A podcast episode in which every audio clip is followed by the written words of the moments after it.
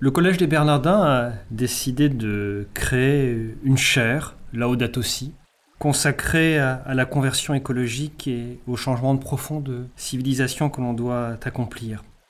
Dans cette chaire, l'invitation aux artistes est un moment essentiel. C'est le sens de l'exposition que vous voyez aujourd'hui, l'exposition de Vincent Chevillon, qui était donc invité par la chaire euh, Laudato Si. Alors, pourquoi cette invitation aux artistes est-elle essentielle? C'est que la grande difficulté que l'on a dans ce changement de civilisation, c'est que l'on se retrouve euh, à penser un monde nouveau euh, avec le monde que l'on est en train de perdre. L'artiste a alors deux fonctions c'est que la première, il nous rend visible ce monde ancien, ces outillages visuels, conceptuels, tous ces habits qui nous embarrassent.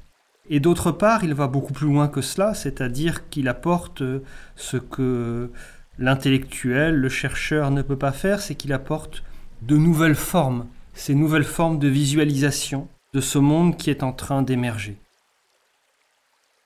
Or, ce que fait tout le travail de Vincent Chevillon, c'est qu'il part de notre mémoire et des images qui sont sédimentées. Ce sont ces animaux qui sont parmi nous, que l'on a oubliés, qui sont dans les réserves des musées, dans les muséums d'histoire naturelle. Ce sont euh, ces images récurrentes qui hantent notre mémoire collective et qui sont des formes de compagnonnage, des manières d'habiter avec nous mais qu'il faut réinvestir d'un nouveau sens.